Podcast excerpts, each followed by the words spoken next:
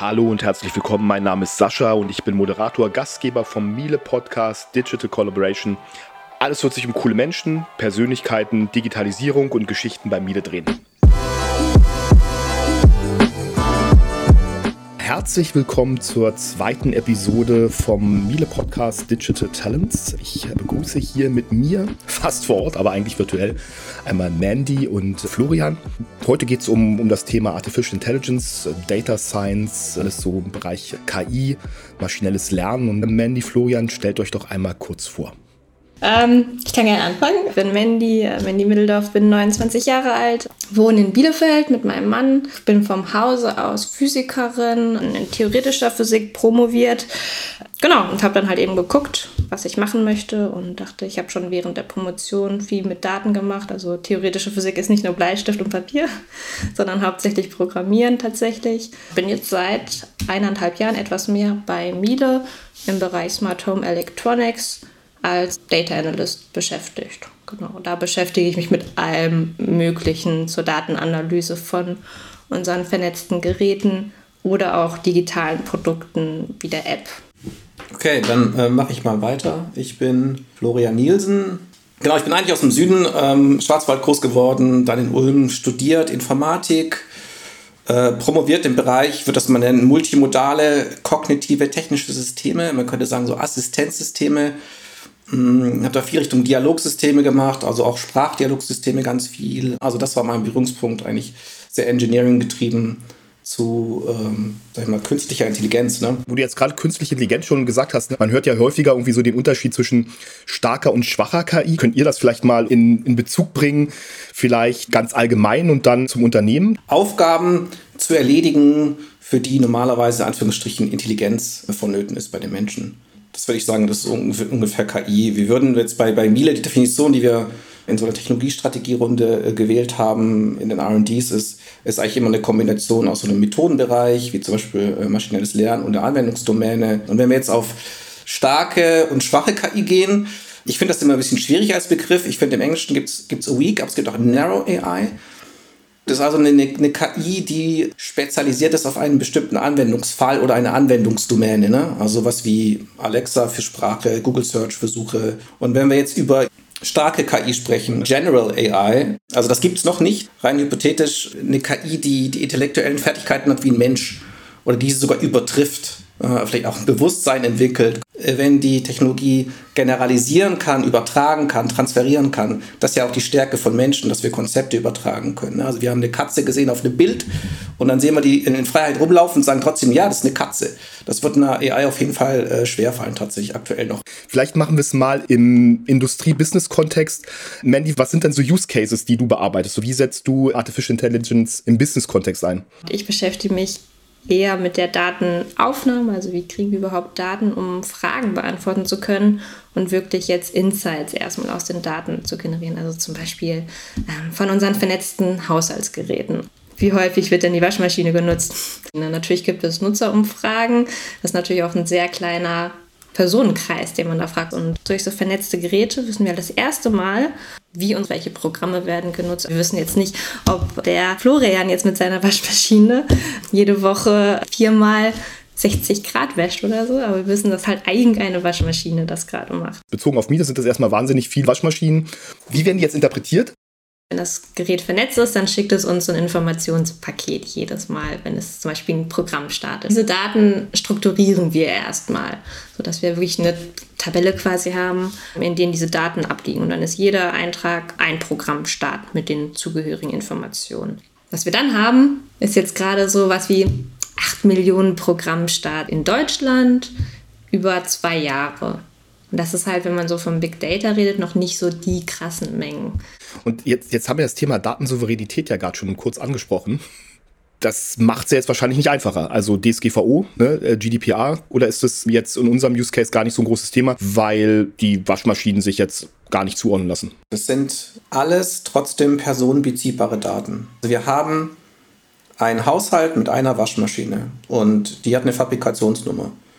Und irgendwo bei Miele haben wir ein Mapping zwischen, das ist die Fabrikationsnummer und das ist eigentlich der Kunde.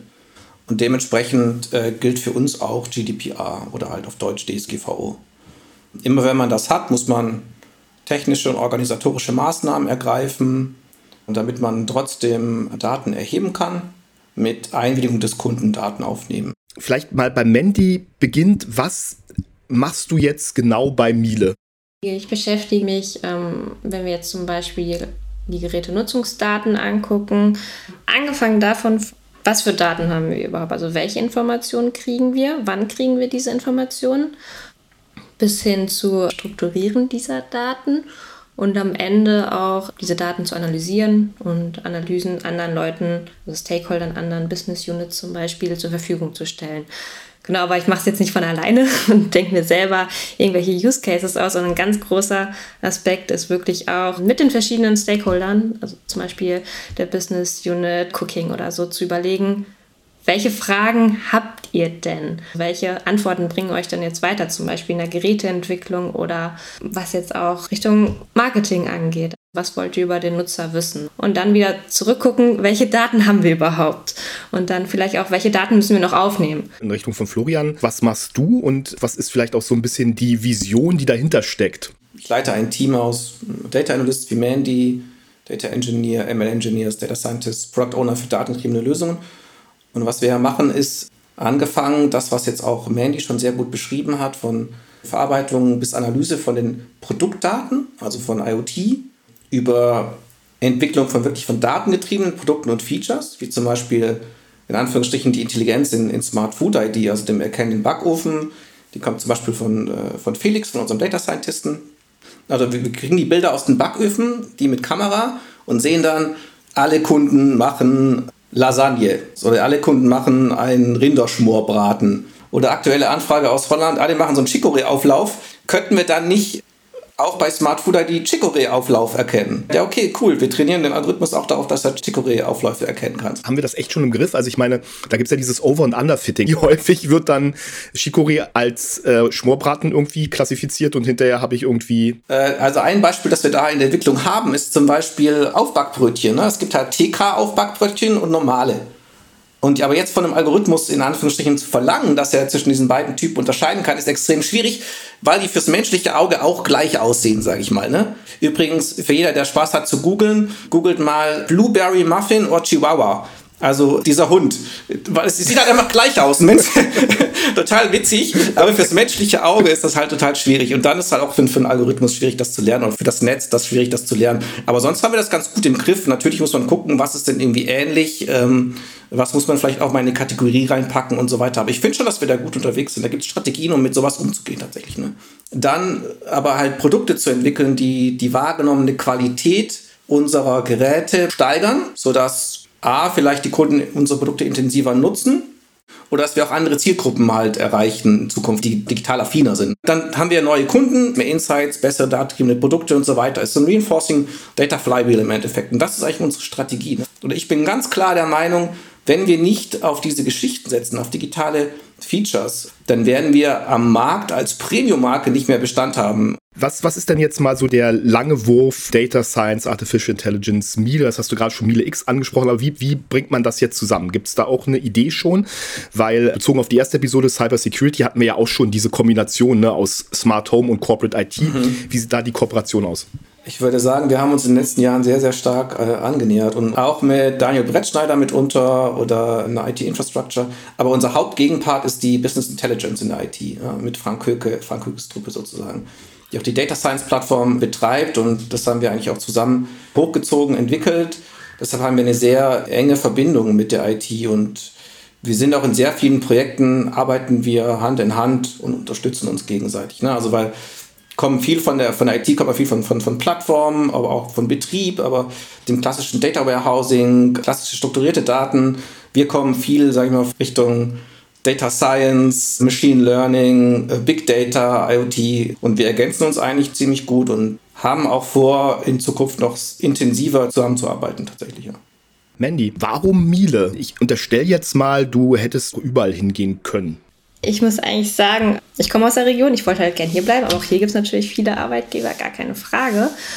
Aber im Bewerbungsgespräch, muss ich sagen, hat Florian auch sehr überzeugend geredet, äh, yes. äh, wie toll es doch ist, bei Smart Home zu arbeiten. Was ich halt spannend finde, ist, dass es sehr abwechslungsreich ist, die Arbeit. Von den Themen ist es halt unterschiedlich. Also die Produktgruppe alleine bei Miele, die Produkttiefe ist halt super groß. Also von so Staubsaugerroboter über Kaffeemaschinen zu Backöfen und dann zur Waschmaschine. Und die sind halt alle sehr speziell, muss man auch sagen. Also auch sehr speziell, was die Daten angeht. also man lernt wirklich jeden Tag was Neues. Und eigentlich, was ich noch mit am wichtigsten finde, ist, man hat halt viele Freiheiten. Also man kann wirklich dann vertieft arbeiten und seine Themen auch voranbringen. Und das finde ich halt besonders toll. Vor allem, wenn man jetzt so wie ich von der Uni kommt, dort promoviert hat, ist man es natürlich gewohnt, irgendwie sein eigener Herr zu sein. Also da ist es natürlich irgendwie schwer, wenn es irgendwie sehr anders wäre. Florian, warum, warum Miele? Ich bin ja fertig mit meiner Promotion gewesen, habe dann noch ein Projekt zu Ende geführt und habe gedacht, ich bewerbe mich mal. Hatte mich auch bei großen Automobilherstellern und beworben. Ich habe aber, wie es so immer so ist, wo einen die Liebe hinspült. Meine Frau kommt aus, aus Bielefeld oder Lemgo hier die Ecke. Ja, dann hat sie gemeint, ja, guck mal hier, ich habe so ein Magazin mitgebracht, so ein XOBL-Magazin. Da war ein Interview von Dr. Seiler drin, ne? Äh, damals noch Geschäftsführer Technik, also Vorgänger von Dr. Breit. Und habe ich gedacht, ja, ja, eigentlich ganz cool. Und meine Frau wollte auch gerne wieder in die Region. Also habe ich mich initiativ beworben bei der HR und bei Dr. Seiler. Dr. Seiler hat meine E-Mail direkt an Peter Hübinger geroutet. Der hatte da, ich glaube, wahrscheinlich ein paar Wochen vorher die Zusage bekommen, dass er jetzt diesen Bereich Smart Home Electronics hochziehen darf. Naja, hat mich halt äh, direkt eingeladen, Gespräch gehabt, ein paar Tage später lag Vertrag vor und äh, ja, mich hat das total überzeugt, einfach die, die Vision, der Gestaltungsspielraum, den man hatte. Also es war, eine, es war ein Zielbild vorhanden, eine Vision, was man machen möchte, welche, welche Felder man belegen möchte, warum wir uns verändern müssen. Das war für mich die Chance, Teil etwas Größeren zu sein, auch mitzuprägen und nicht nur Sprachsteuerung für eine große Automobilhersteller in, in, in Süddeutschland zu machen, solche Geschichten. Also finde das ein super Unternehmen mit einer super Philosophie, mit einer tollen Führung und auch halt einer Langfristigkeit, die man, glaube ich, nur in Familienunternehmen findet. Alles klar, leider geht es langsam zu Ende. Mandy, Florian, vielen Dank für eure Zeit, für das Gespräch. Mir hat es eine Menge Freude gemacht und ja, vielen Dank. Vielen Dank. Lieben gerne, hat viel Spaß gemacht.